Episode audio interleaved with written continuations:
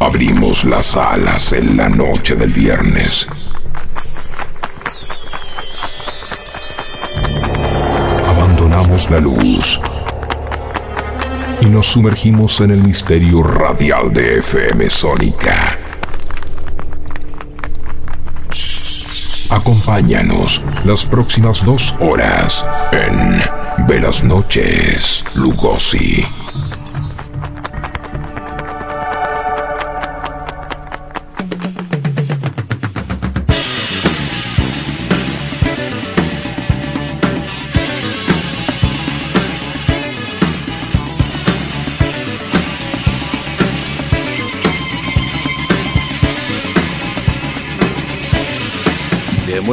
Todos. Eh, son las 22.04 en la ciudad de Buenos Aires. Este es el primer programa de un programa que se va a llamar Velas Noches Lugosi. Lo que tratamos de hacer, eh, ante todo, yo soy Rodolfo Cuña, o Rodo Cuña. Voy a hacer este programa con mi amigo Juan Viallini, que está del otro lado en el control. ¿Cómo va, Rodo? Buenas noches, ¿cómo te va? Todo bien, ¿no? Acá estamos. Tanto tiempo. Tanto tiempo. Finalmente, finalmente se, dio, Se dio. Estamos al aire. Estamos al aire. on, on, the air. On the air. Live, en realidad, ¿no? Pero sí, bueno. Sí, sí, tal cual. Eh, y nosotros lo que quisimos hacer fue un, un juego de palabras con buenas noches, dado que es el último el último programa, digamos, de la grilla de la programación, las últimas dos horas, y lo relacionamos con, con la figura de, Drácula, cuyo intérprete más famoso es justamente Bela Lugosi, porque el programa es nocturno. Así es. Eh, bien. ¿Me escuchás bien? Sí. Bueno, ya. ¿Vos? Bien, sí, perfecto. Para mí es algo súper raro esto porque yo suelo estar acá operando el programa anterior, el programa de, de Silly, este, y bueno, es algo muy raro estar en la operación y en, la locución al mismo tiempo. Es como, no me ubico igualmente, pero va a salir. Estamos debutando los dos. Estamos debutando, este es el, programa piloto debut. El, pilot program. Eh, bien, dado el, el nombre del programa, Muchas personas me han preguntado si el contenido del mismo iba a ser de contenido paranormal, ¿no? Sí, sí. Creo que tiene un poco que ver eh, la edición que tuvo las artísticas. Me parece que le agradecemos igualmente a Esteban Cavalieri. Le agradecemos a Esteban Cavalieri por el espacio. Lo editó en tiempo récord, se grabó, se editó y tenemos eh, el programa funcionando ahora, eh, lo cual me parece genial. pero bueno, le dio ese carácter tenebroso al programa eh, del cual, eh, no sé, nos vamos a ir acomodando, digamos. Claro, es solamente el nombre, eh, porque el, contenido... contenido no es Para los que me preguntaban si el contenido iba a ser sobre temáticas paranormales, la respuesta es que no. Lisa y llanamente. ¿Por qué? Porque yo soy muy cagón. si me tengo que pasar dos horas hablando de, temáticas así como fantasmas, platillos voladores y demás, eh, yo creo que me iría de la radio bastante cagado. No sé vos, a mí me pasaría eso. Sí, no sé, no, yo no creo, pero eh, claramente el programa no es esa temática.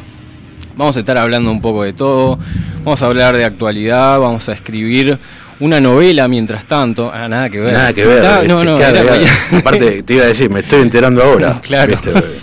Bueno, un poco va a ser eso. Nos vamos, nos vamos, a ir enterando un poco de qué se va a tratar el programa mientras lo vamos haciendo. Sobre la marcha, como quien diría. Eh, pero bueno, temática paranormal, lamentablemente para los que querían escuchar eso, no. No, puede ser para otro programa. Podemos hacer otro programa quizás en algún otro momento. Te, pongo un ejemplo, eh, no sé, hay mucha gente que le encantaría o ver un fantasma, que no es tanta, o ver un ovni, ¿no? Hay muchos que les gustaría, a mí no. Para nada, ¿eh? ¿Alguna vez viste un ovni? Eh, vi luces raras en el cielo haciendo movimientos extraños, pero no, no califica como ovni para mí. O sea, en realidad sí, porque ovni es objeto volador no identificado. Ok. Pero lo que nosotros conocemos como ovni es el, platillo volador, digamos, ¿viste? La, nave. Eh, yo lo que no quiero es ver uno pero que esté, no, o sea, no que sea una lucecita. Hay gente que los ve un poco más de cerca, ¿viste? Sí. Eh, bueno, no, no, no. Por favor, que no. no podría. Si lo- o sea, si lo, si lo ves, lo, lo tenés que ver de cerca. ¿O no? No entendí, pará. No, no, de ninguna manera. ninguna manera, no querés ver un no. ovni jamás. No, no, jamás. Para bueno, nada. No, no. La pasaría mal, la verdad. La verdad. No sabés qué es, no sabés qué hace ahí, por qué está ahí, quiénes están adentro, si es que hay alguien adentro. Se ponía ¿Viste? nervioso el chabón. Es que sí, boludo, me, da- me daría. ¿Qué, es eso, por favor? me daría muchísima ansiedad, porque son muchas preguntas que, se, que yo me haría que no tienen, no le encontraría ninguna respuesta lógica. Y sí, sí, esa es la realidad. Eh, pero bueno, hay mucha gente que sí le gustaría, que se sentirían realizados al ver. Y sí, hay, hay ufólogos, hay gente Claro. que se dedica a eso. Sí, de sí, hecho. para mi sorpresa, porque Sí, yo no, no. sí, es una profesión un tanto rara. no para sé. ser ufólogo para mí sería como ser masoquista, ¿viste? Porque Claro, no- claro, sería ir en contra de, de tus de principios. mis principios de miedo. de, de- sí, de- del de- miedo. del temor. Bueno, igualmente del miedo tenemos para hablar. Habíamos, sí, sí, se Sí. dio el otro día en nuestra conversación, vol- conversación. volviendo de justamente de ver a nuestros amigos de, de Tundra, de Muerte Tundra, que están hoy en la radio, y les vamos a hacer una. Vamos a tener una conversación con ellos, vamos a hablar de sus. de los discos que sacaron hace poco, de las letras, de las composiciones. Pero bueno, el otro día en el colectivo eh, veníamos con Juan y hablando de. Se, se dio el tema de miedos irracionales que teníamos cuando éramos pequeños, ¿no? Exacto.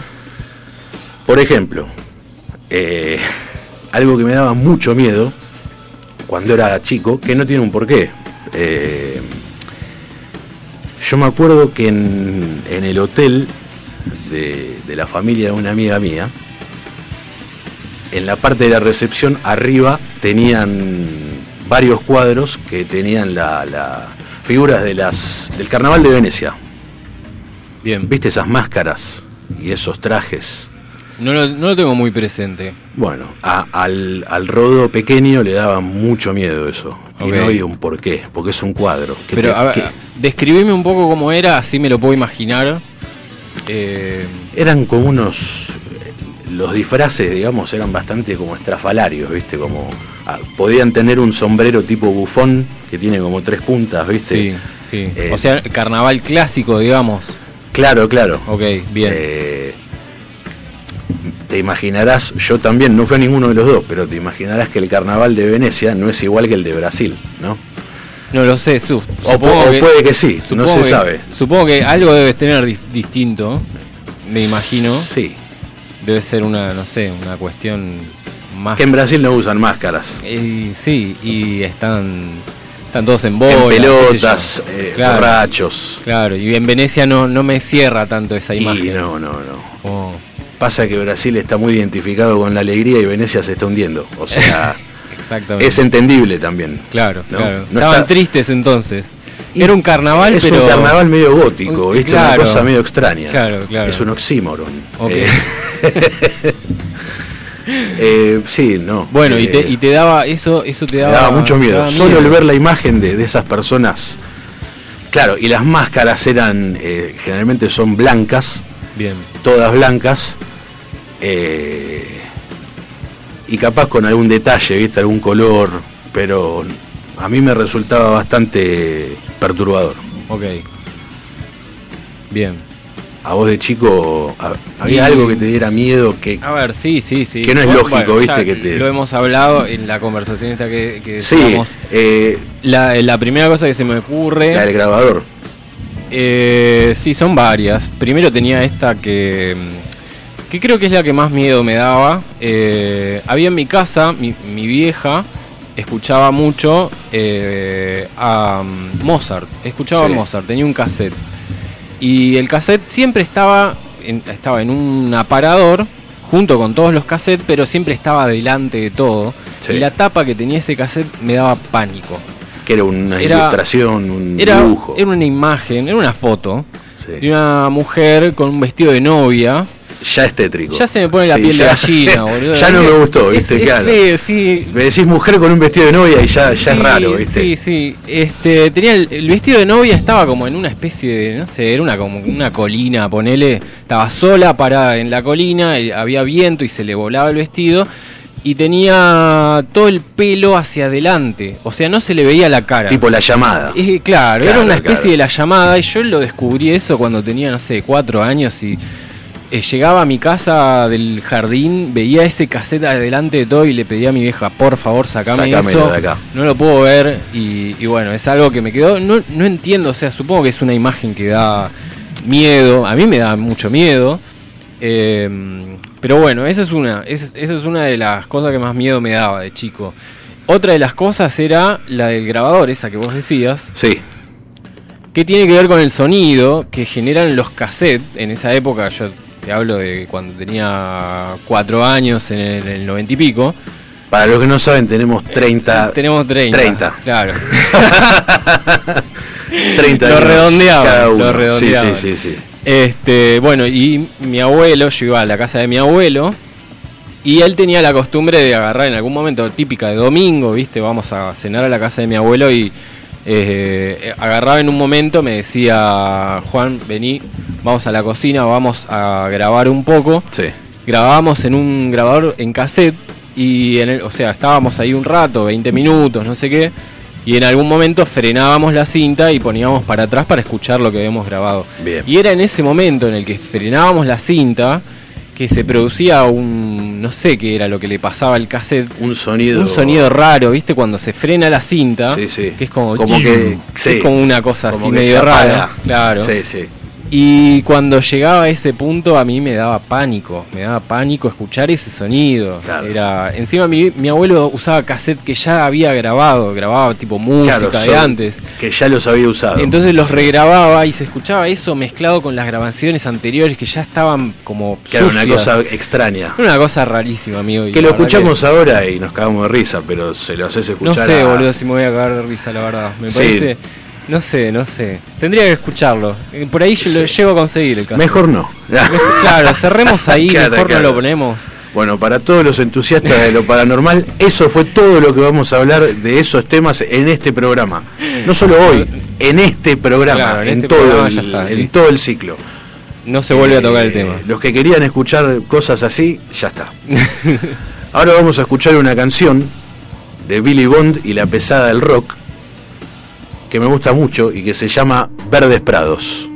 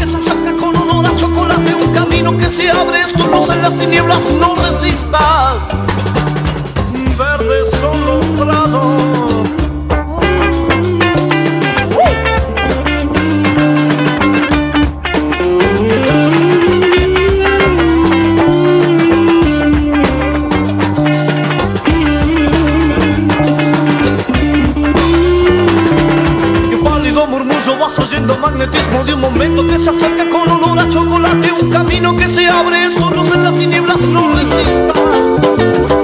Y un pálido murmullo vas oyendo magnetismo de un momento con olor a chocolate,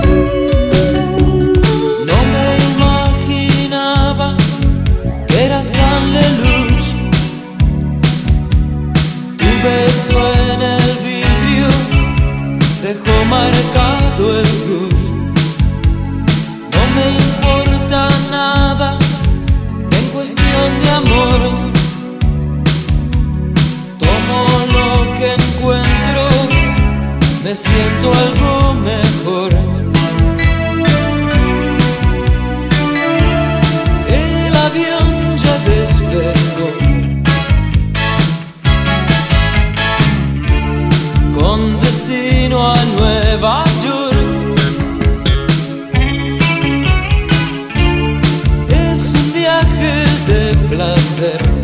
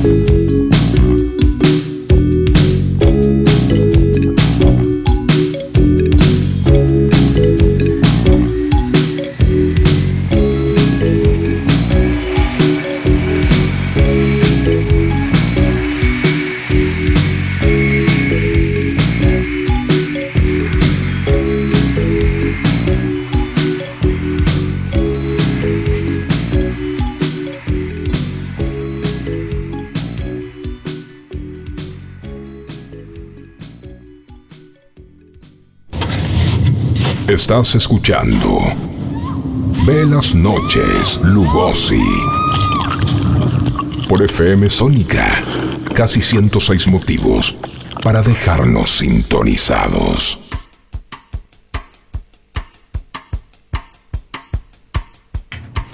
Estábamos escuchando a Virus y el tema Tomo lo que encuentro. Son las 22.24 del 3 de febrero todavía. Todavía. Eh, tenemos noticia del día. Así es, tenemos la noticia del día. Tenemos la noticia del día que fue a mí personalmente la, la que más me llamó poderosamente la atención, ya que algo así no se ve todos los días. No sé cómo serán las cosas en Mar del Plata, que es donde sucedió el, el siniestro, ¿no? Pero ¿Qué fue lo que pasó, por Dios? Sí, la noticia dice así. Parece que hubo algunas desavenencias en el viejo y querido trencito de la alegría. Parece, parece que hoy fue solamente el trencito. Ok. Dice, una escandalosa pelea en el trencito de la alegría terminó con Spider-Man herido y niños ahogados con gas pimienta. Ocurrió en medio de una aparente disputa por clientes entre dos empresas que ofrecen el servicio en la tradicional Plaza Colón de Mar del Plata. Eh, se desconoce quién arrojó el químico. El tema es que el hombre araña se tuvo que sacar la máscara porque no podía respirar y yo me quedé pensando, ahora van a saber quién es, todos. Claro. Descu- para mí. Descubren la, la identidad del, del Claro. superhéroe. ¿no es puede haber sido, puede haber sido al- algo. Algo premeditado para saber la identidad de, de Spider-Man quizás, o la verdad que no tengo idea. Dicen, dicen que tenía bronca con Superman, que estaba trabajando en el otro, En el otro en el otro claro. trencito. Lo que más eh, resalto es todo el momento de Catombe, porque dice, en la vereda se podía ver cómo el hombre araña se sacaba la máscara. Una vaca, o sea, no una vaca, una persona disfrazada de vaca, Bien. se apoyaba contra la pared para poder respirar del otro lado del disfraz, mientras que el pirata Jack Sparrow pedía calma para todos. ¿Ves por qué quiero vivir en Mar del Plata? ¿Dónde estaba Crónica? cosas. ¿Dónde estaba Crónica en ese momento? Y no sé, deben tener alguna sucursal en Mar del Eh, Plata yo creo que o algo sí. así. Rápidamente un móvil a la Mar verdad del que Plata, me- por favor. La verdad que me extrañó, me extrañó bastante que no aparezca en, en Crónica. Tenemos un audio. Tenemos el audio del momento. Vamos a ver porque realmente todavía no lo escuchamos, así que vamos a descubrir qué fue lo que pasó, pero tenemos el audio del momento. Vamos a escucharlo. Bueno, nos tiraron gas pimienta arriba del micro, arriba del tren. Nos tiraron gas pimienta, tenemos que bajar todos del trencito. Nos acaban de tirar gas pimienta. Bajamos.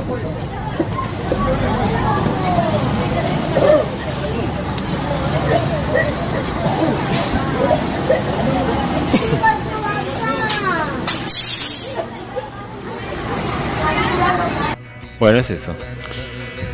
Me hace acordar de lo que pasó en, en aquel superclásico por Copa Libertadores en la cancha de Boca. Nos tiran con de todo. Nos tiraron con de todo. Imagínate si un tipo que fue a ese superclásico, a la cancha de Boca, que le tiraron gas pimienta y lo suspendieron. Sí. Imagínate si estuvo ahí y también en el trencito este de la, de la pseudo alegría. Sí, que Ale- Alegría no tuvo nada. Yo te puedo decir lo que eh, se estaba viendo en el video, no estaba muy bueno. Eh, ¿Qué noticia bizarra? Sí, sobre todo por los, los personajes que. Spider-Man sacándose la. El hombre araña sacándose la, máscara. Una vaca. Aparte, Claro. mirá que hay un stock de superhéroes bastante amplio para elegir. Una vaca tenías que llevar al trencito de la alegría. Pero me parece, o sea, ahí había. Alguno de estos personajes no pertenecía al trencito de la alegría. Eh, porque me parece que fue una especie de disputa. O sea. Entre dos eh, trencitos claro, de la alegría. Exacto, sí, fue una disputa Claro. entre, entre los trenes y terminó así, terminó de esta forma.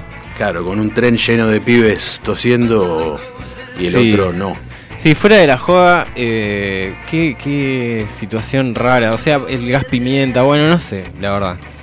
Situaciones raras que se vienen en Mar del Plata en época de Me hubiera temporada. gustado estar ahí, no adentro del trencito que se vio afectado, sino como un mero espectador. Claro, sí. Ojo, yo no soy de esos que filman ni nada, yo miro.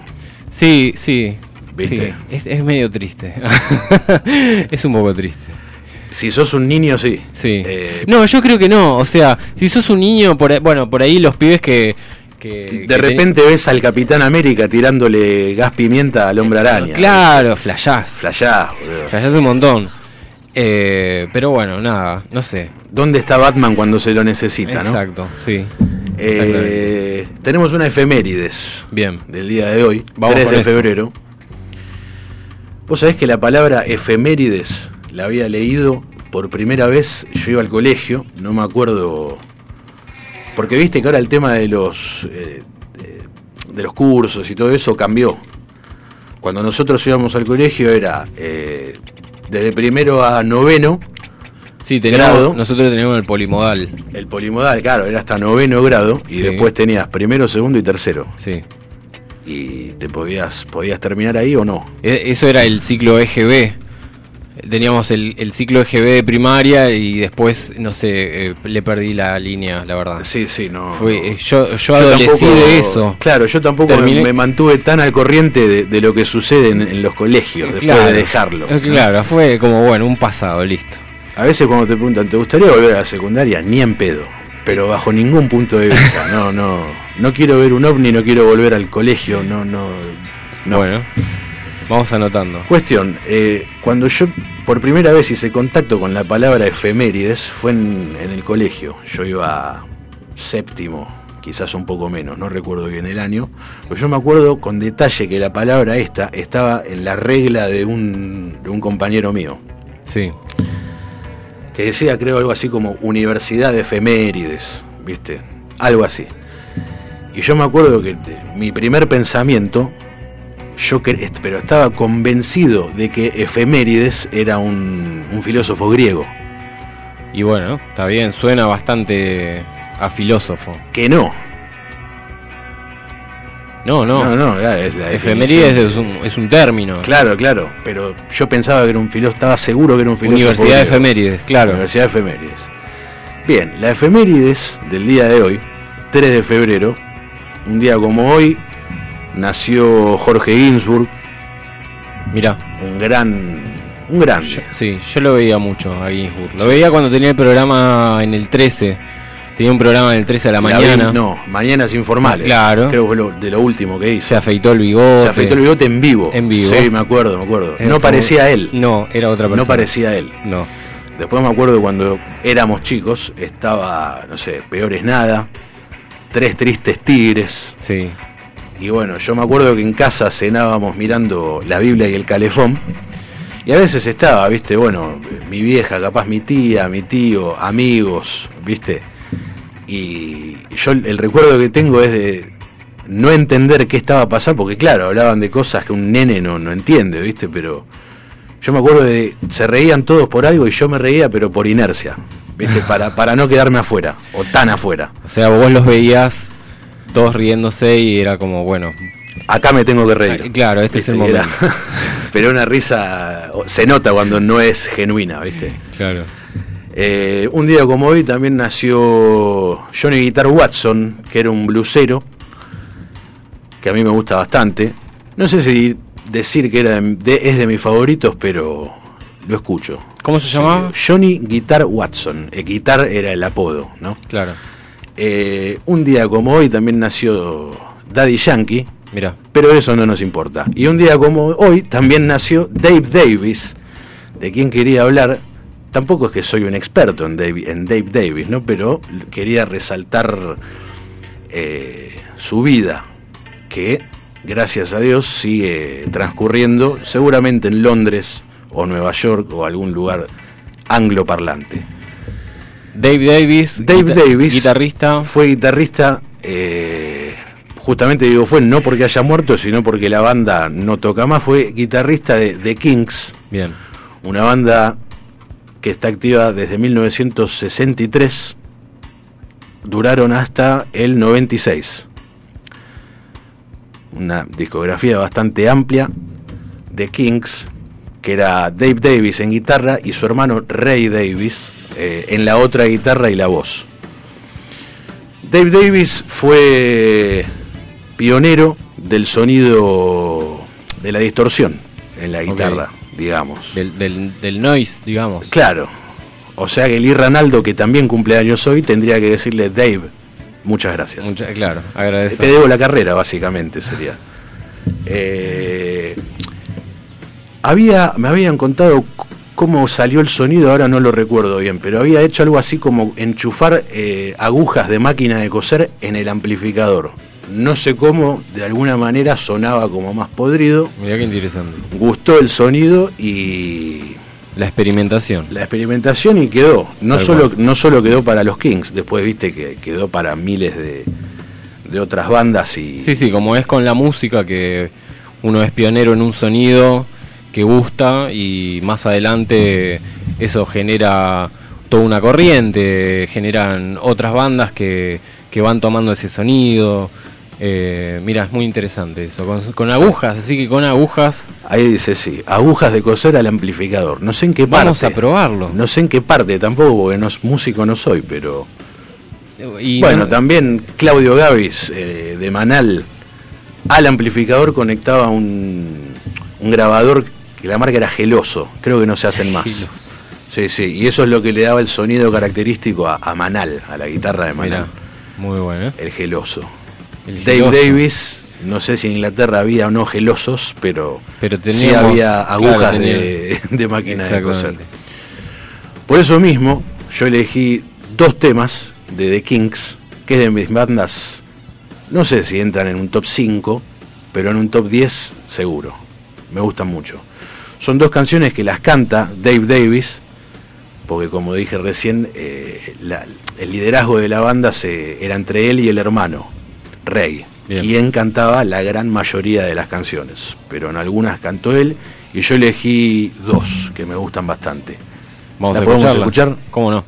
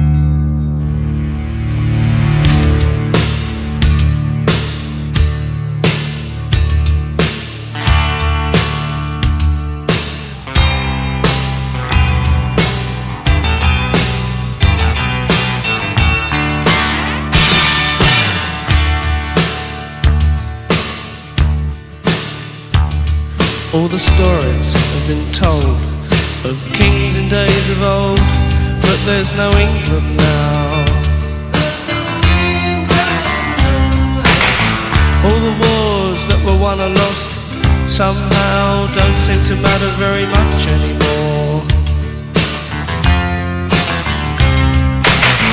All the lies we were told, all the lives of the people running round, their castles are burned. Our eyes see change, but inside we're the same as we ever were.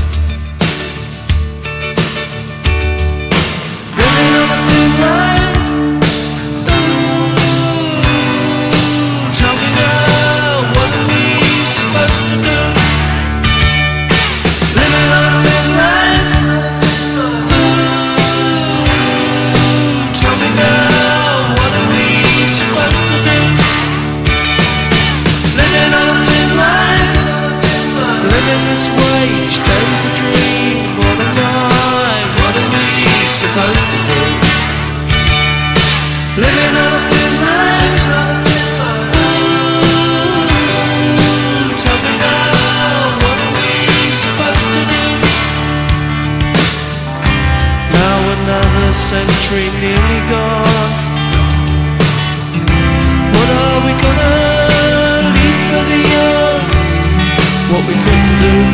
we would do It's a point, but does it matter? Does it matter much? Does it matter much to you? Does it ever really matter? Yes, it really, really matters Living on a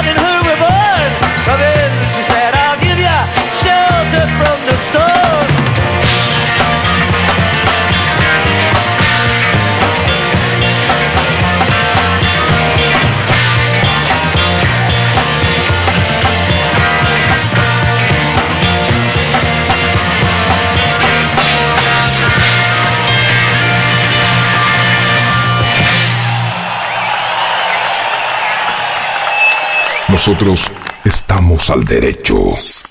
El que está dado vueltas sos vos. Seguí escuchando. Buenas noches, Lugosi.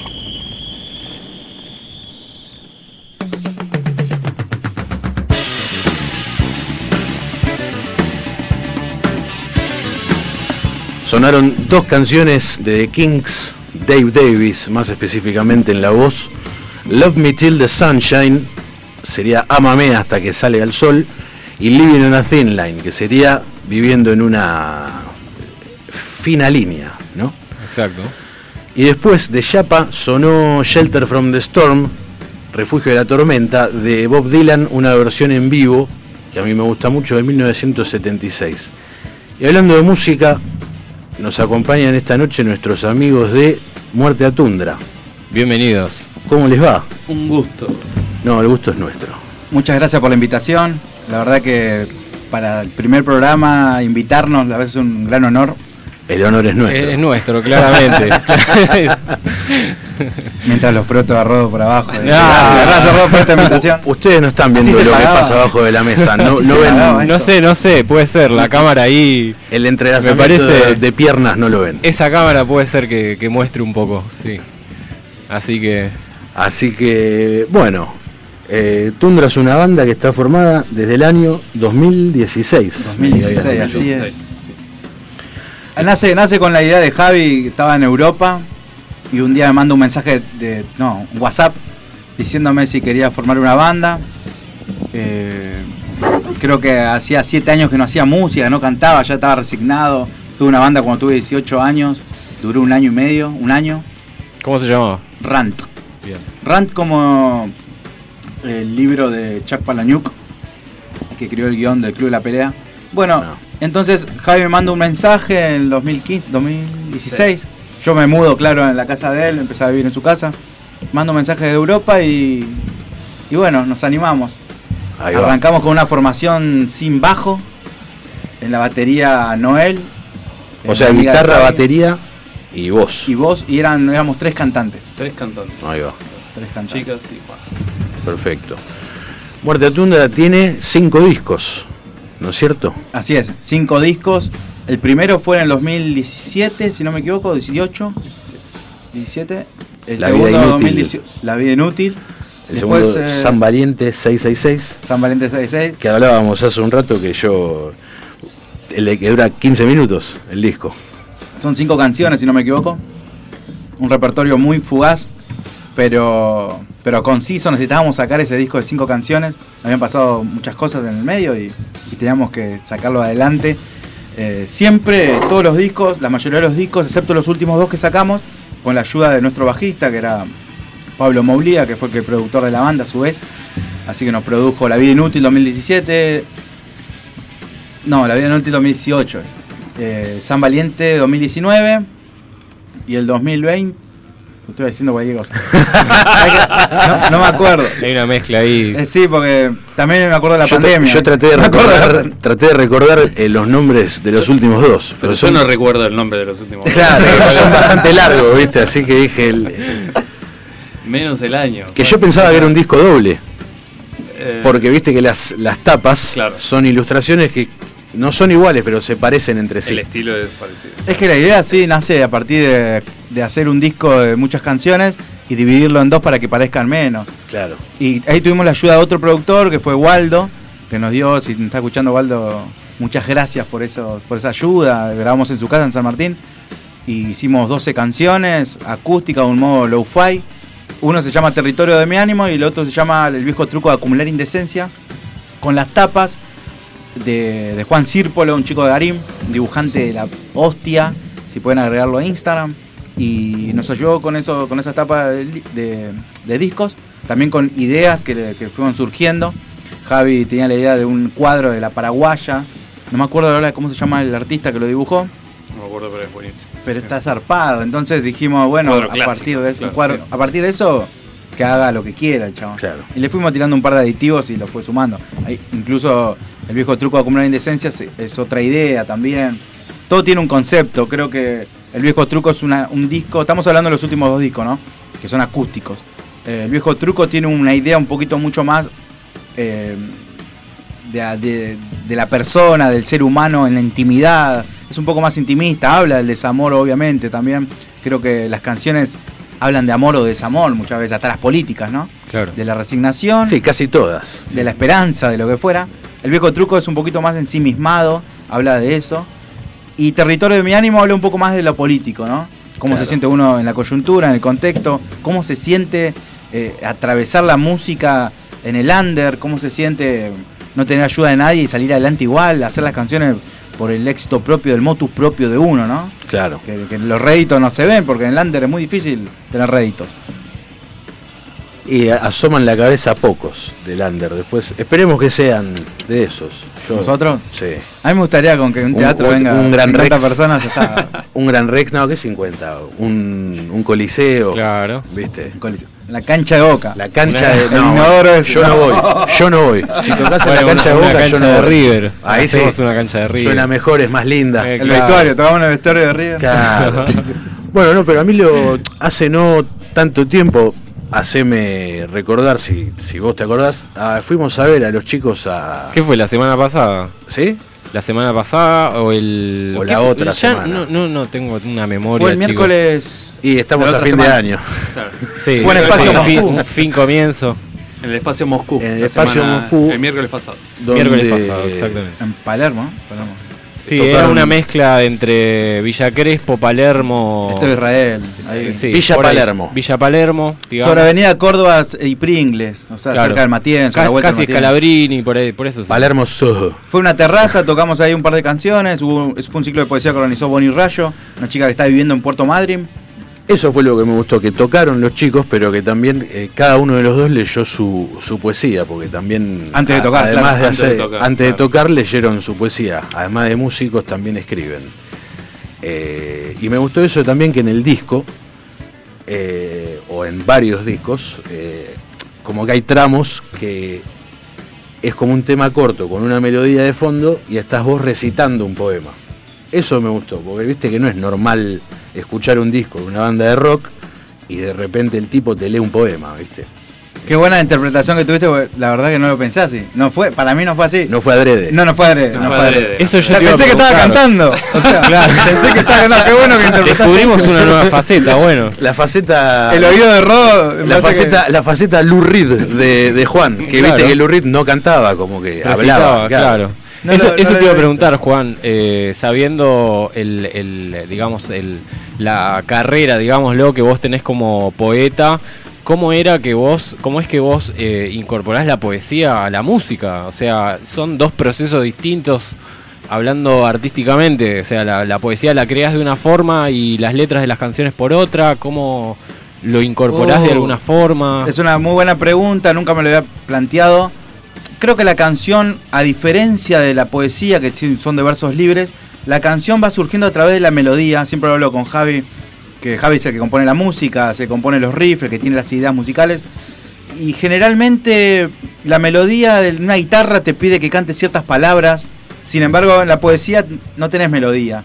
Quizás no tenés ritmo. Podés decir una historia que no tenga ritmo, que no tenga metáforas. Puede ser una historia plana, con mucho, con mucho sentimiento, obviamente. Con algo que necesitas decir. Sin embargo, la canción a veces la melodía te pide, te pide plasmar palabras. Hay un trabajo. Me costaba mucho hacer canciones porque no sé tocar ningún instrumento. Creo que, que la, la cualidad que puede llegar a tener uno es tratar de, enten- de entender en el oído la melodía del otro, lo que tiene que sonar. Si hay una, una melodía de una guitarra, para mí hay ciertas palabras que tienen que sonar con esa melodía. Si no las digo, si, la, si hago algo fuera de lo que toca la guitarra, estoy desencajando. Claro. Ok. Y se Y nota. ahí- y se va a notar, y se O va a notar. ni siquiera hace falta afinar tampoco. Digamos que la melodía es lo que te va marcando. Lo que tengo que decir. Exacto. Es que generalmente componemos de esa manera. Yo voy tirando un riff, Y él estoy tocando y él va, va improvisando sobre una eso. melodía. Y siente o sentimos, listo, esta palabra queda, Es esta esto. palabra va. Tenemos y después dibujar, ¿no? Dibujar, hacer un detalle. Si la guitarra suena tin, tin, tin, tin, tin, tin, uno sabe que tiene que ir cantando arriba de eso. Imaginarse también las canciones que le guste a uno escuchar. Yo siempre lo, lo hablo y lo digo. Yo quiero componer una canción, escribir una letra o cantar una forma de una canción con algo que me, me- me gustaría escuchar a mí en el colectivo, ¿entendés? Si yo voy con los auriculares no voy a hacer una canción horrible para que el otro no me quiera escuchar. Quiero hacer una canción para escucharme en tercera persona también. Claro. Claro, tal cual. Bueno, tenemos el primer mensaje en esta radio. Es inédito porque esta radio no recibe mensajes. Eh, es un sujeto que se llama Ignacio Pedernera. Creo que lo conozco. Sí, Sí. me suena. Prófugo Un prófugo. de la justicia. Tal cual. Eh, dos mensajes. No hubiera son. dicho el nombre, ahora van a saber dónde está, boludo. Búsquenlo en Instagram, asesínenlo. Pregunta Ignacio Juan. eh, queremos saber qué mierda querés hacer con tu música. Nacho siempre es una No, ¿qué Ignacio- querés hacer? ¿Qué mierda Claro, querés Ignacio, hacer? Na- Ignacio Pernera, así como está, como lo digo, está en Instagram. Es una de las personas que me ayudó mucho con la, con la realización de mis videoclips como solista. Yo tengo un proyecto de trap que se llama Sánchez Maldito y él me filmó los tres videoclips. Y con Nacho siempre hablo de esto. Con la música solamente necesito expresarme y, y que, y que algún día haya alguien que me escuche y que lo masifique para 50 personas. Para, como digo, 50, 100 personas. Llenar un teatro, cobrar un cierto modo de entrada y, y poder comer ese día. Tal cual. Perfecto. Listo. Vamos a una tanda y ya volvemos con los amigos de Tundra. Vamos. Aprovecha a hacer lo que tengas que hacer. Lo que tengas que hacer. Revisar el Face, chequear mail, mirar el WhatsApp. En unos minutos estamos de regreso. En FM Sónica. Iniciamos nuestro espacio publicitario. Seguí conectado a la noche de la radio. Seguí conectado a la mejor programación. FM Sónica. 105.9 desde Vicente López, Buenos Aires, Argentina. Tenemos todo el aire que buscabas. ¿Conoces nuestro programa que premia tu interacción digital? Descargándote nuestra app en tu celular, poder disfrutar de descuentos nunca fue tan fácil. Busca nuestra app, adherite a factura digital y listo. Ya podés canjear los beneficios que ofrecemos en nuestro programa Ecoaiza.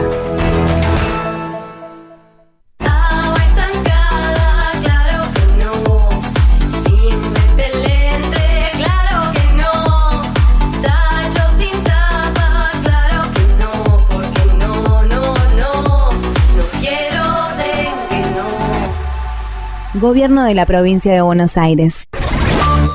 Estamos esperando el sábado. Estamos esperando el sábado.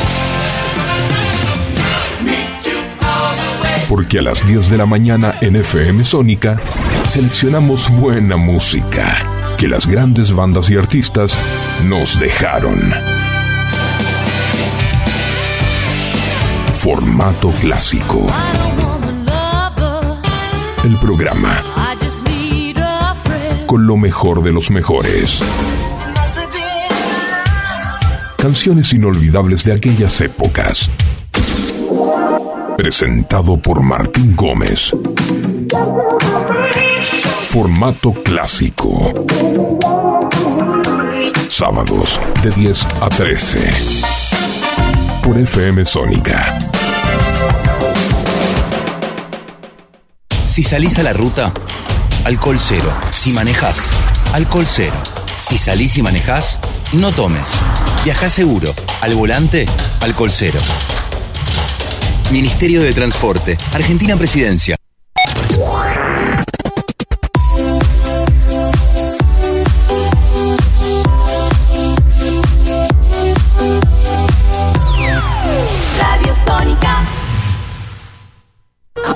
De magia y fantasía este aire.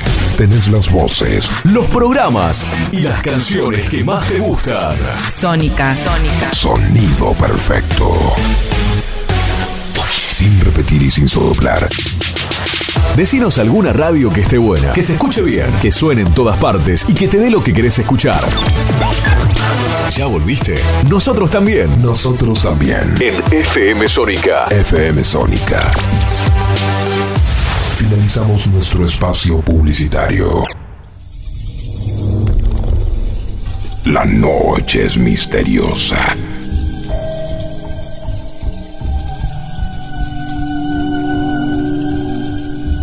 Y nosotros no somos la excepción. Quédate que hay más. Quédate que hay más. Ve las noches, Lugosi.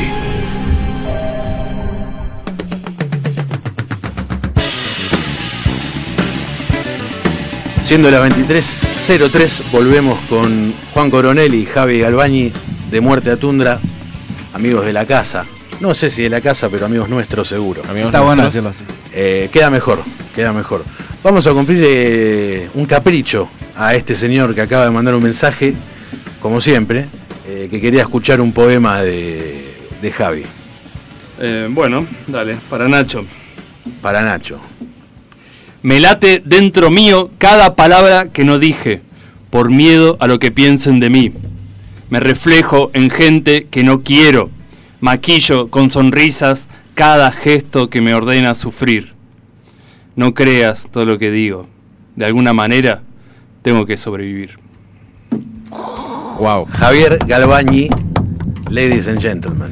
Espectacular. Espectacular. Muy bien. ¿Estás contento, Nacho? Bueno. Eh, Ahí tenés, Cumplido Nacho. el capricho. Ahí tenés, Nacho. Muy bien, muy bien. Qué bueno. Eh, bien, estábamos hablando de, del recital del otro día en, en Espacio Moscú. ¿Lo leíste este ahí el otro día? Terminé Con este. Terminé Ahí con va. este. Sí. Ahí va. Y ahí vino el, el- el saludo efusivo. Debe, ser, debe haber sido el que más me gustó entonces. Ey, qué bueno. Bueno, sigamos hablando de música, acá con los amigos de Muerte a Tundra. Eh, yo te quería preguntar por las letras.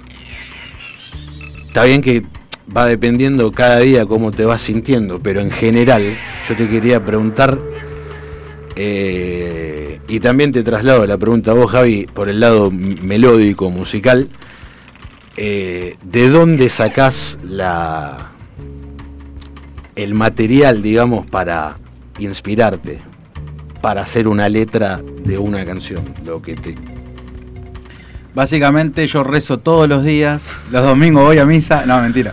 Las letras de Tundra van surgiendo, como dije hoy, con las melodías y después ir escribiendo o relatando una historia que me haya sucedido o que le haya sucedido a otra persona.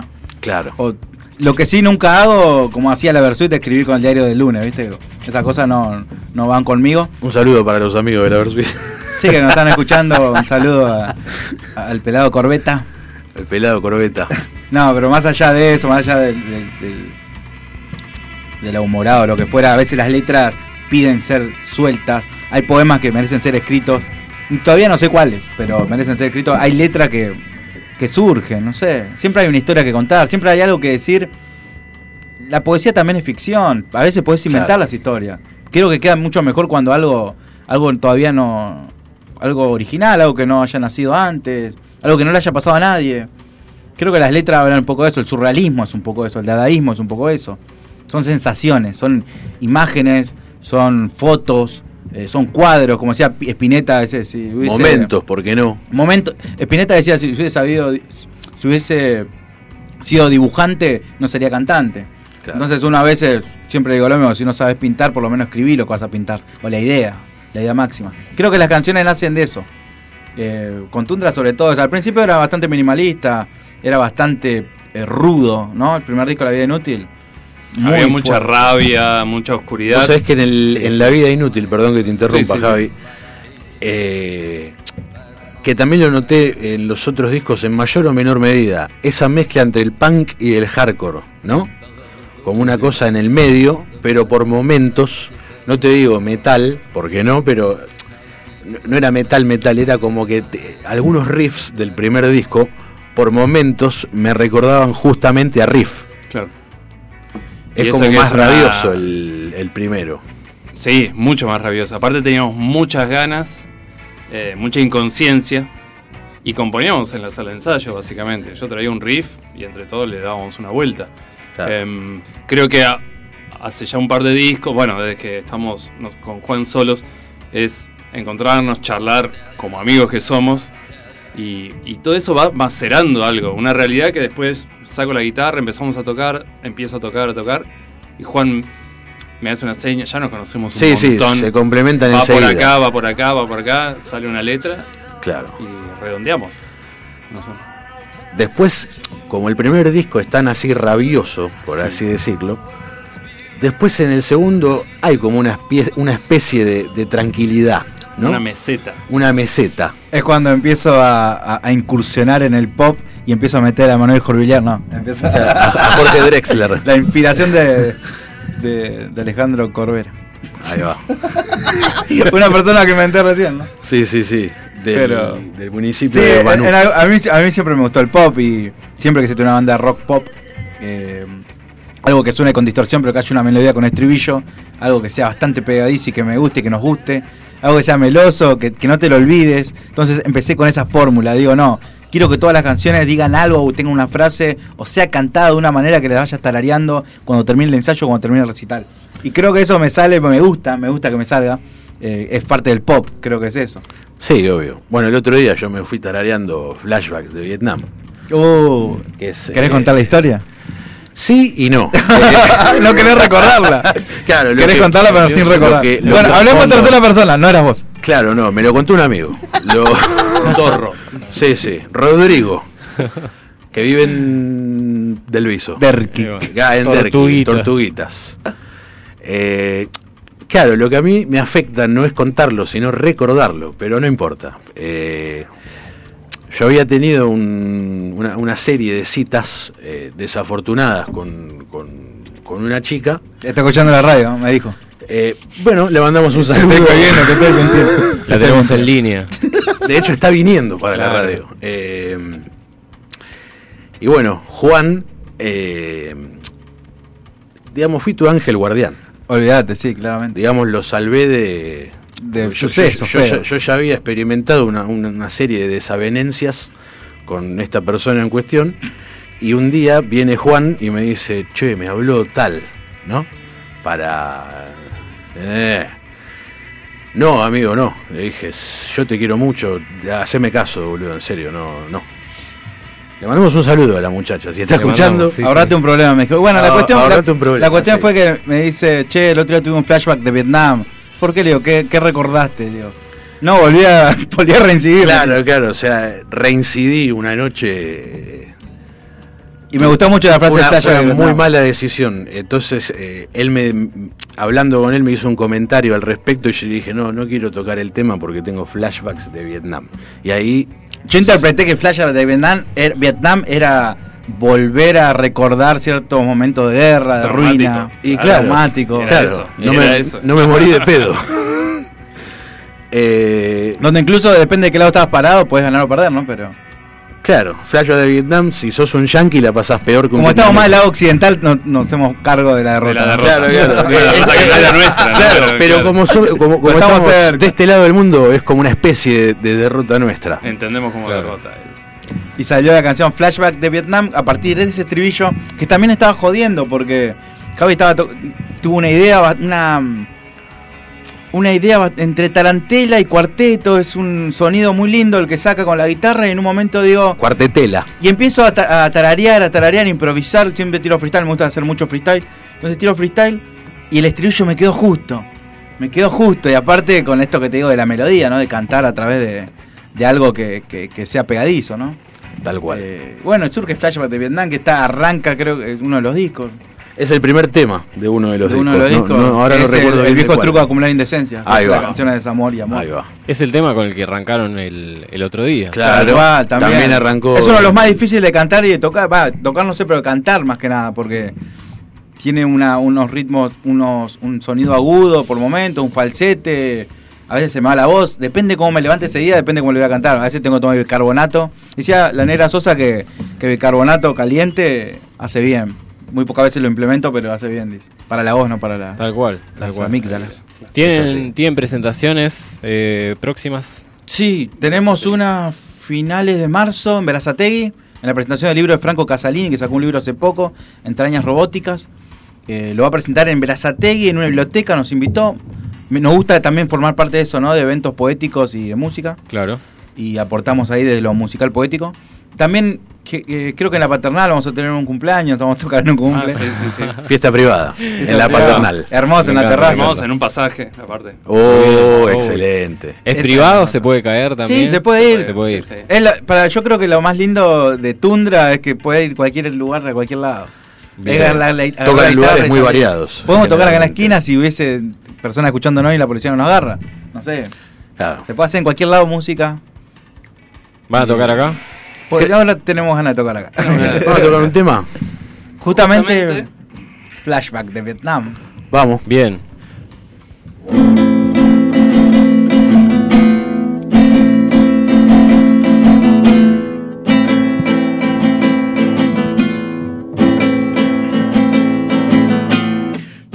La cena, sé que no es temprano.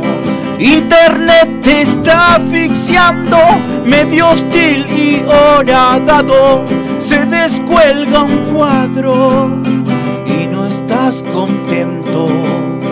Tu almanaque ansioso adelanta invierno. Tengo flashback de Vietnam, me olvidé de vos. Tengo flashback de Vietnam, la trampa soy yo. Cuando no percibís tu papel en este film. Tengo un flashback de Vietnam, me olvidé vos. Tengo un flashback de Vietnam, la trampa soy yo. Me olvidé de vos, me olvidé de vos, me olvidé de mí, me olvidé de todo. Hice un mensaje y no respondes. Y si vas perdiendo el carretel, cuando no encuentras placer, los correctos vienen a señalar. Tengo un flashback de Vietnam, me olvidé de vos. Tengo un flashback de Vietnam, la trampa soy yo. La trampa soy yo, la trampa soy yo.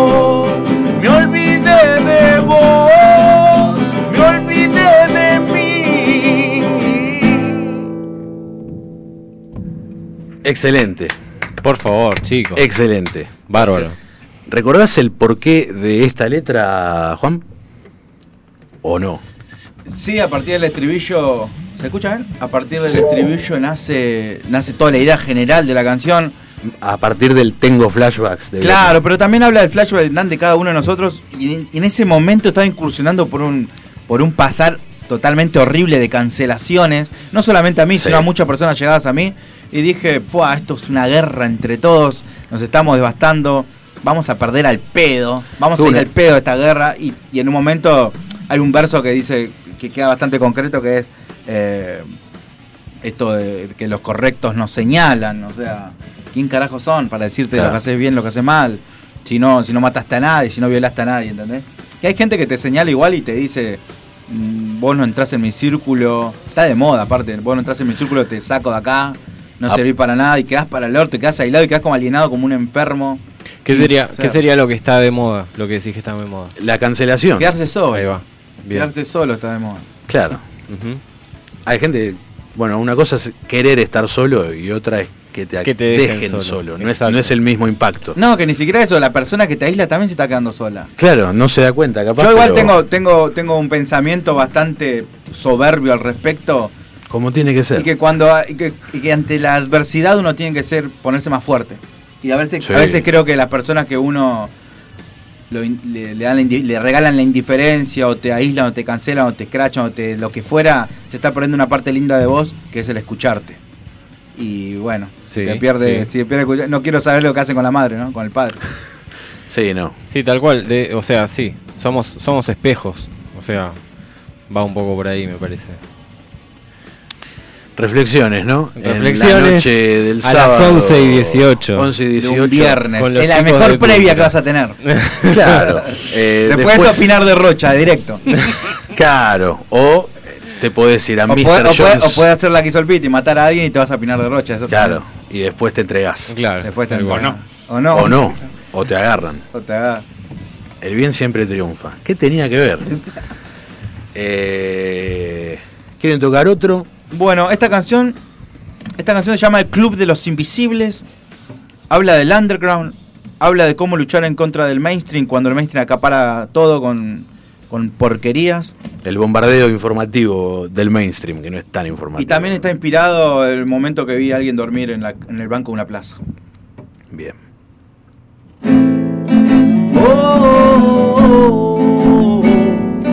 El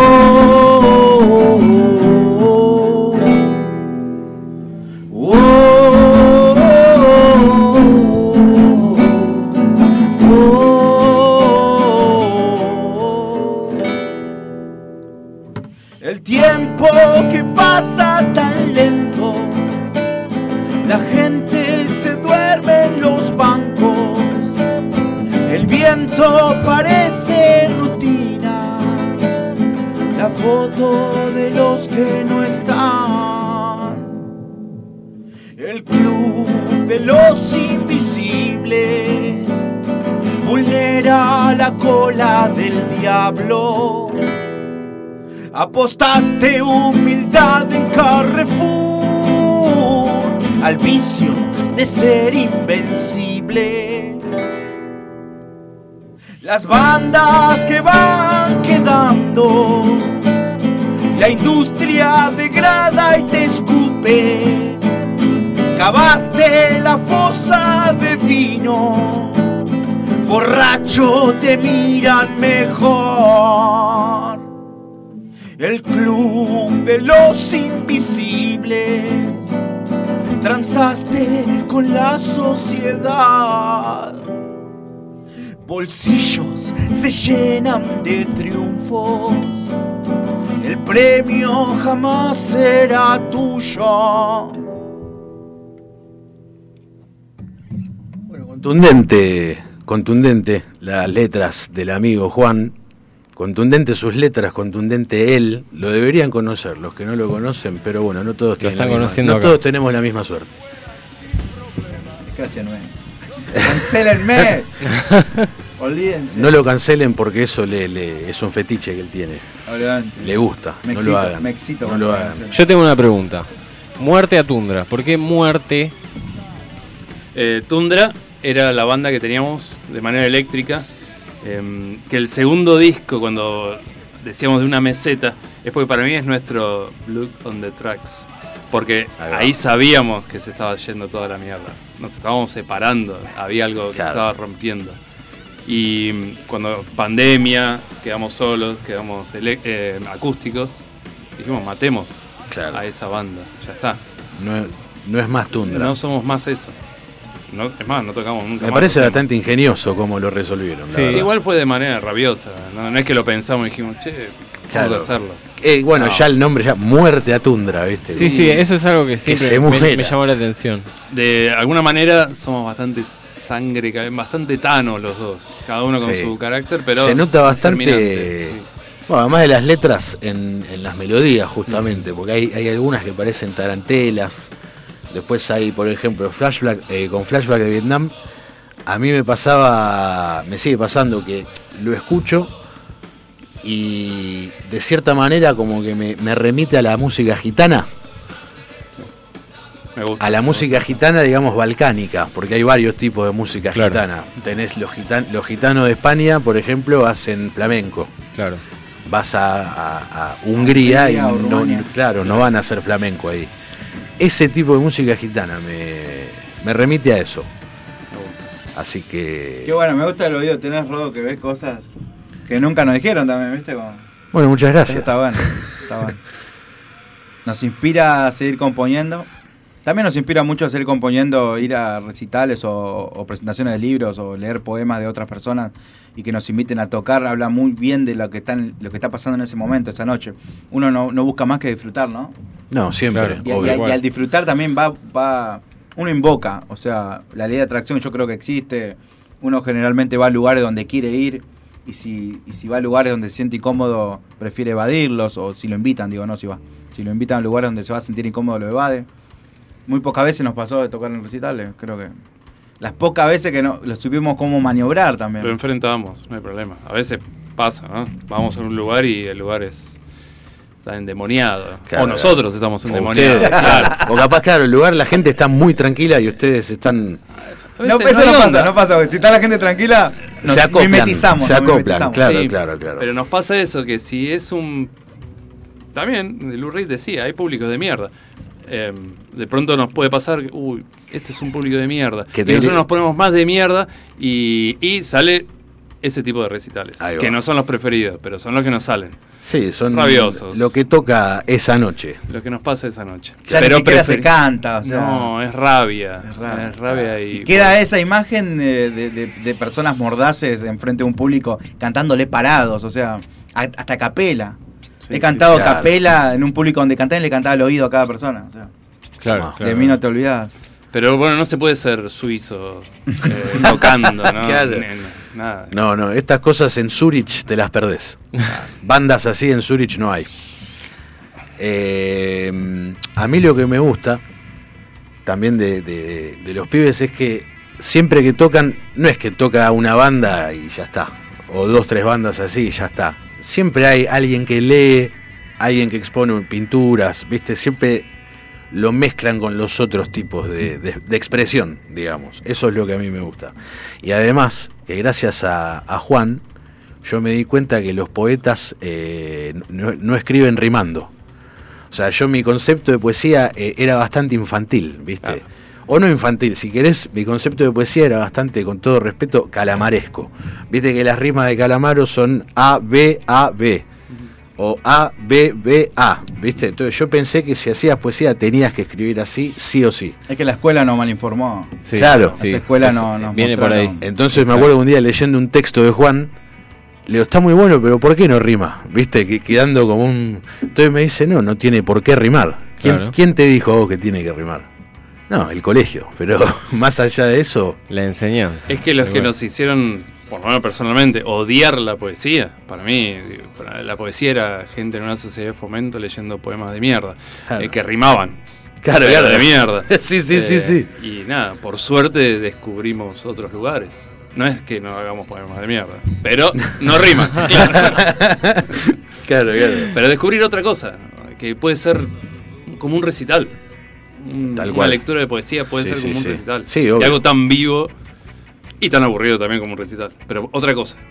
Y aparte todo tiene su condescendencia, creo eh, una de las personas que no, más nos gusta, Charlie Bukowski, también recitaba y se llenaba de gentes, en la, llena, la grada llena y él leyendo poesía con una botella en una conferencia, o, o Esbarra acaparando micrófono, Vicente Luis acaparando micrófono, como terminaba un recital de Aristimuño, un ejemplo, ¿no?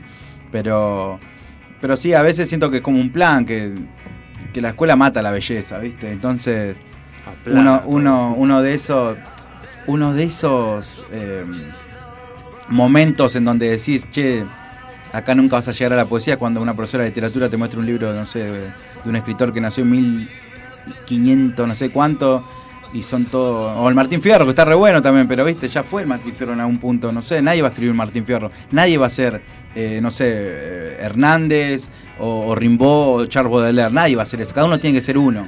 Y, y a partir de encontrarse cada uno, escribe lo que puede, viste. Eh, lo, lo digo de un, de un lado muy ajeno a la literatura, no lo hablo personalmente, lo hablo de humano. Claro, del costado humano. Recién acá estoy viendo la televisión y decía una persona mató a tres niños. Y ese es un título de un poema, ¿entendés? Claro. Y la profesora decía, no, ¿cómo vas a decir esa barbaridad? ¿Por qué no hablas de la libertad, Del amor. de- del amor? Habla de. Hay que, vibri- hay que vibrar alto, boludo. Claro. Si hablas de, de esas cosas, después las atraes. Y otras pelotudeces que escuchamos diariamente. ¿Quieren escuchar un tema? ¿Están para escuchar un tema? Estamos ¿Se, para se escuchar quedan? tema. ¿Sí? Sí, sí. Vamos a escuchar ahora Bruce Willis de Gatti Video.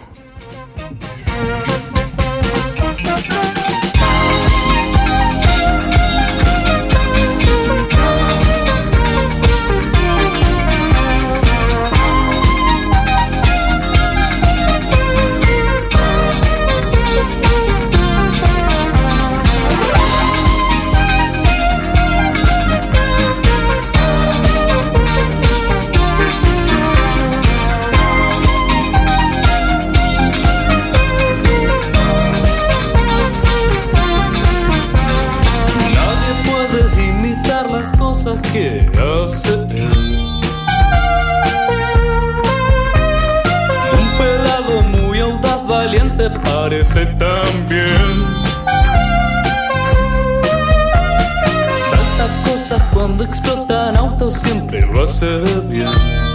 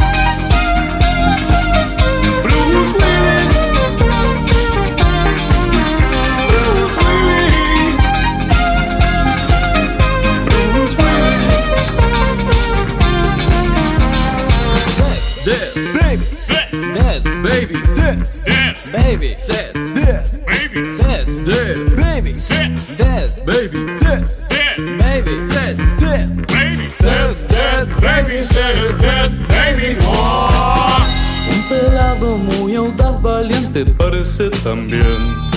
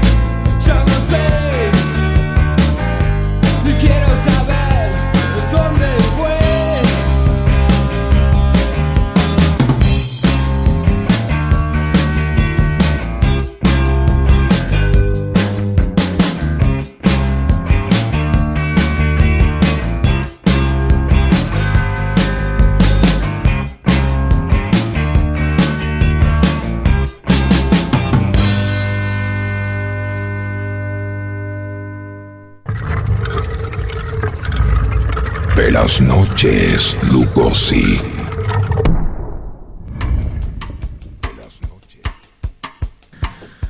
Sonaba Ratones Paranoicos, Algo Me Queda, una de mis bandas favoritas y uno de mis temas favoritas, favoritas, favoritos de esa banda. Favorites. Favorites de esa, ban- de esa bande.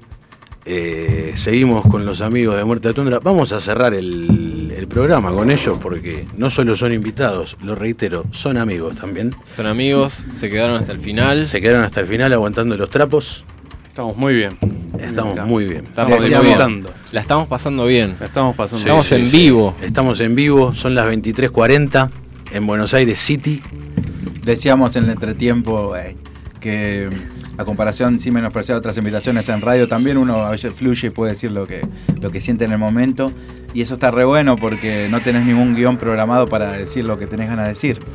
Tal cual. Y de hecho yo eh, hablaba con Juan y antes del programa, creí que nos íbamos a quedar cortos, viste, con, con, eh, temas para hablar y no. Faltan 20 minutos de programa y, y- Es increíble lo rápido que se y pasa yo todavía tengo eh, cosas para hablar que no hablé y que tampoco voy a... y que lo vamos a dejar para la próxima. Tiene, tendría que durar hasta la una de la mañana, si no el programa. Bien, eh, Muerte a Tundra, ¿tiene fechas? Sí, como, como dijimos hoy, eh, en Verazategui a finales de marzo, una quizás en la paternal a principios de marzo, Sí. principio de abril también, ¿no? En Belgrano. Primera semana de abril en Antiguas Lunas Ahí con The Green Wheels banda, es el proyecto paralelo que tiene Javi, De Eh, Soul y Funk. música afro, Música digamos. afro. Y entonces compartiríamos fecha. Porque. Juan canta en dos canciones de The Green Wheels. Perfecto. Bien, va a haber poesía Puedo- también. esa- Va a haber poesía. Podría ser, ¿no? Sí, sí, sí. Bueno, en The hay un rap, Sí. incursión en el rap y, de- y un cover de tanguito. Ni más ni menos. Iba a ser ese spoiler, menos mal que lo dijiste vos primero. Eh, ¿Qué canción era de Tanguito? Eh, no, eh, ya no, eh, no vuelvas. No vuelvas. No vuelvas. No vuelvas. No vuelvas. Que creo que la versión original la había la había hecho con orquesta, ¿no? Ah, no me. Tipo una big band eh, atrás.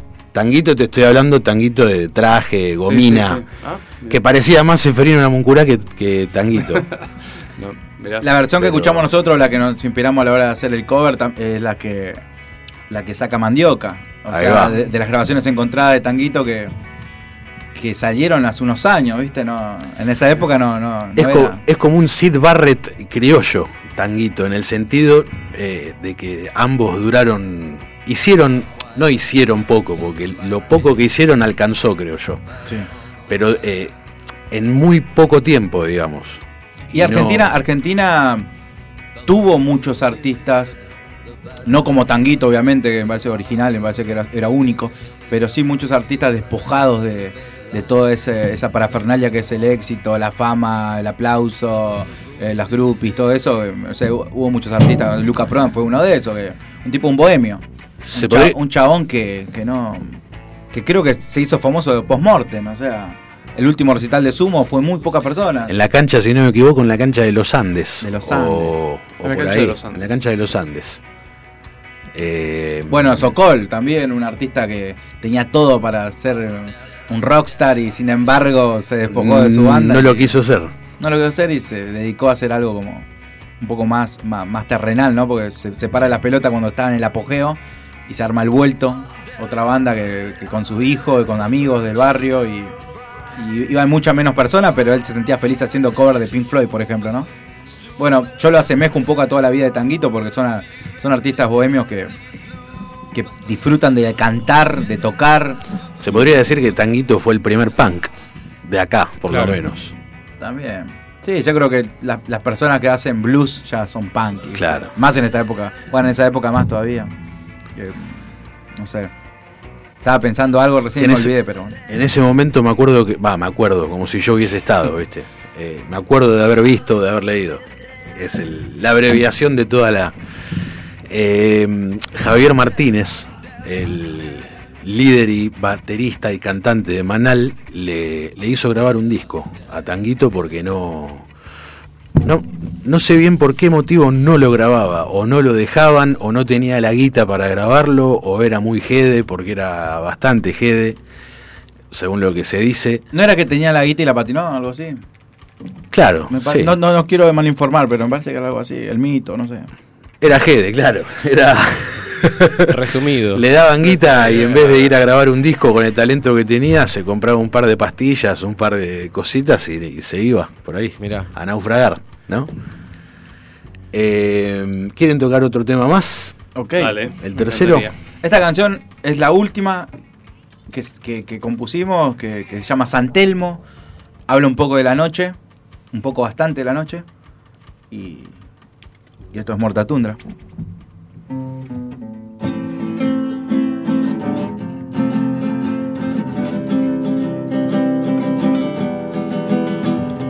Otra vez siento que no merecía tanto respeto y te olvidé en mi canción. Pensar hace mal si maquineas tanto tiempo al pedo pensando en lo nuestro. Esto no será eterno, la vida es quimera, la joya en otra parte, el miedo es tan concreto. Los árboles me hablan, la iglesia separada. Nadie más aquí sabrá, nadie más aquí sabrá, nadie más aquí sabrá, nadie más. Ah, ah, ah, ah. Por por hoy, por vos.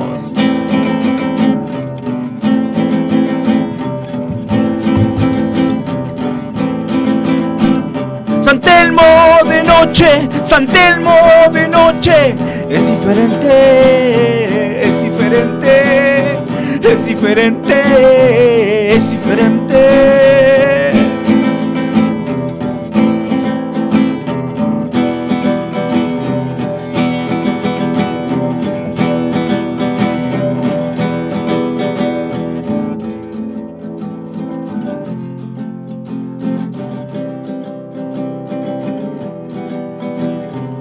Otra vez pienso que no dependías tanto del resto y te pinté con mi carbón. Soñar hace mal si rezongas tanto tiempo al pedo pensando en lo ajeno. Esto no será eterno, la vida es siniestra, la antena en otra parte, el cáncer es un hecho, los genios ya no nadan, lagunas estancadas. Nadie más aquí podrá, nadie más aquí podrá, nadie más aquí podrá, nadie más. Por vos, por vos, por.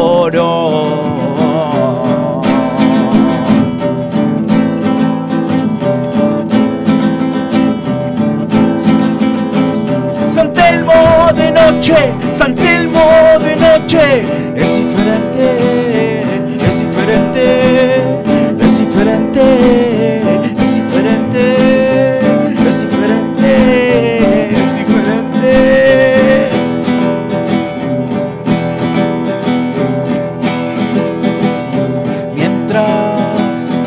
mientras los reyes, mientras los reyes, mientras los reyes se duerman, serás diferente como aquella noche en que tus amigos se fueron como botellas de ron, de ron, de ron, por tu error.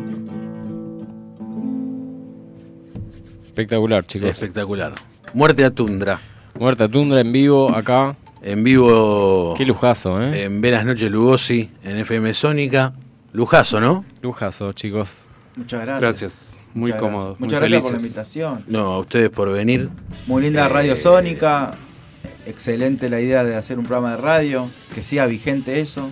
En un mundo donde se está carcomiendo todo el sistema, hacer un programa de radio está muy bueno, ¿no? Porque va al paralelismo del streaming, de todas esas cosas. Internet. El Tengo mensaje- 89 años, me llamo Juan. Tomo mate todos los domingos sentado vivo, solo. vivo en la zona de retiro, la radio está muy buena, muchas gracias. Eh, Bueno, amigos, eh, muchas gracias por haber venido. Muchas gracias por haberse quedado después de la entrevista, entre comillas, formal. Eh, y bueno, ya estamos promediando lo que sería el primer, el programa piloto. Programa de piloto, programa de prueba que salió muy bien. Programa Eh, salió Ignacio hermoso, Pedernera está muy contento también. Nos Eso es muy diciendo- importante. Nos está tirando la mejor aquí y eso sube mucho el ánimo. Le agradecemos a, a Ignacia Pedernero por, por estar haciendo, bancando los trapos desde, desde la zona norte de esta hermosa ciudad. ¿no? Tal cual. Sí, sí, sí. Eh, bueno, Lugar donde aparezca Nacho, lugar donde trae suerte a sus amigos, ¿no? Siempre. Sí, sí, sí, Yo, me acuerdo- yo a. Nacho lo conocí por Facu Tobogán, el de Tobogán Andaluz, el cantante. Facu Ajá. Plantera. Bueno, un día me lo presenta, tenés que conocer a esta persona, me dice Facu. Yo antes presentaba a Tobogán Andaluz con poesía. Y me dice Facu, el cantante, che, tenés que conocer a esta persona. Y lo conocí a Nacho ahí. Estamos hablando, ¿no? De, de un amigo de Pilar. yo el primer, del primer encuentro, el primer encuentro no, pero la primera interacción así mano a mano que tuve con Nacho, yo lo había ido a ver a en terapia se llamaba el bar. Era un bar en el, en el por Palermo, por ahí. Sí. No, por 11. En 11. En 11. Cerca de Plaza Eh, Miserere. ¿Terapia intensiva no era? Tera- no, en terapia. En terapia, ah, bueno. Por Terapia ahora no. intensiva que Por ahora terapia intensiva no El es. peor nombre de bar. Sí, de- sí, de- terapia. intensiva, ¿viste? Y bueno, había ido a presentar su libro. Parecía un bar radical. Esa- la decadencia de un bar radical. Cuando lo- los vinos ya no son añejos, son de otro siglo. Claro, claro, claro. Están ni colocados encima ahí para que lo tomen. Eh, y como es, en un momento, viste, la- estaba presentando su libro, qué sé yo, y yo en un momento subo, porque abajo estaba el escenario, las mesas, todo, y arriba estaba la barra, una cosa extraña, Pero, ¿viste? perdón, ¿qué hacías vos ahí? ¿Qué- Eh, ¿Cómo yo había ido con Manson, que es un amigo que tenemos con Juan y en común. Ahí va. Él me llevó, él me arrastró hacia, hacia Ah, esos terapia. Nico Mena. Nico Mena. Nicolás Mena. Gran baterista. Peor persona. Nada, mentira. Leonino no, no, gran baterista, gran amigo. Fui con él y nada, en un momento yo subo a la barra que estaba arriba, que ya me parecía extraño eso, y pido, como siempre, un Fernet. Me lo dan. ¿Qué pasa? En el lugar no se podía fumar. Salgo a la, a la vereda a fumar un cigarrillo con el Fernet. Y bueno, yo no estaba ebrio aún. O sea, me pasó de colgado, no de borracho. Me olvidé, se ve que me olvidé el vaso vacío apoyado en el marco de la ventana del lado de afuera. Me lo olvidé, puede pasar. Bueno, al rato subo, Nacho viene atrás mío y me pide otro Fernet. Y se me acerca el de la barra en una actitud... yo- Maleante. sí, bastante hostil, diría. ¿no? Desafiante. Desafiante, patotero, ¿viste? Como no se ve que el tipo había discutido con alguien ese día y se, se la agarró con el pelotudo que se olvidó el vaso afuera. Viene ya con, con cara de culo, ¿viste? Mal. Le digo, hola, sí, disculpa, ¿te puedo pedir otro Fernet? Sí, sí. Vos te olvidaste un vaso afuera, ¿no? Recién. Puede ser, la verdad no, no me di cuenta. Bueno, bueno, que no se repita, me dice, ¿viste? Ah, bueno. Está bien. Está bien. No se va a repetir. Bueno. Todos va- sabemos que eso era mentira, ¿no? Claro, claro. se va el tipo a, hacerme el Fernet, me lo trae. Todo esto con Nacho al lado mío, justo al lado mío, pero en ese momento éramos, no nos conocíamos, ¿viste? Es que Nacho eh, jugaba de ente antes, ¿no? Claro, Siempre claro. estaba al lado de algo, pero no Era- era- era como Ahora un- está vestido de negro siempre Claro, y como que no es como un espectro hasta que te lo presentan, ¿viste? Está pegada la noche, Nacho. Claro, claro. Y bueno, se va el tipo después de esta especie de intimidación eh, a hacerme el Fernet. Mientras el tipo me hace el Fernet, Nacho, que yo sabía que era un amigo de, de Nico, que estaba, pres- ¿viste? Él se me acerca a mí, serio, pero el semblante, la seriedad, amigo. O sea, en ningún momento ni una mueca pequeña de sonrisa, nada. Viene así serio y me dice. Para poner en contexto, Nacho es una de esas personas, como Yayo, ponele. Que hace Claro, chiste y no que- se ríe. Te dice algo gracioso y no se ríe. Y, eh, Te da lo miedo. que- Lo que, es más gracioso o te da miedo. Claro.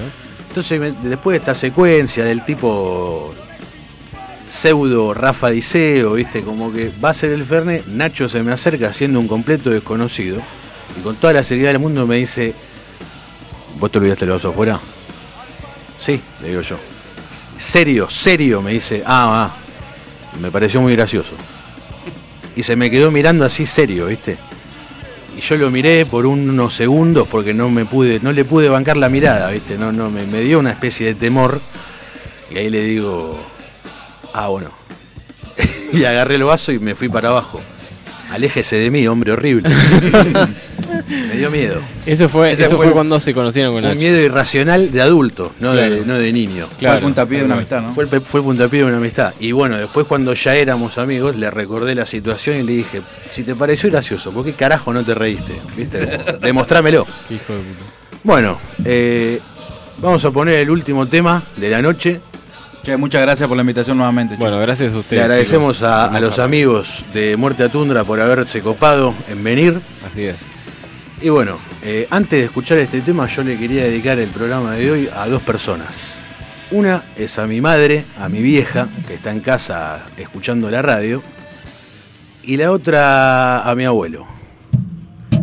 Esperemos que en el cielo tengan radio, ¿no? Vamos a tienen. escuchar a. Vamos a escuchar a Aretha Franklin, I Say a Little Prayer, y bueno, hasta el viernes que viene. Buenas vemos noches. el viernes que ¿Cuánto viene. era todo esto? Ahora arreglamos, ahora arreglamos.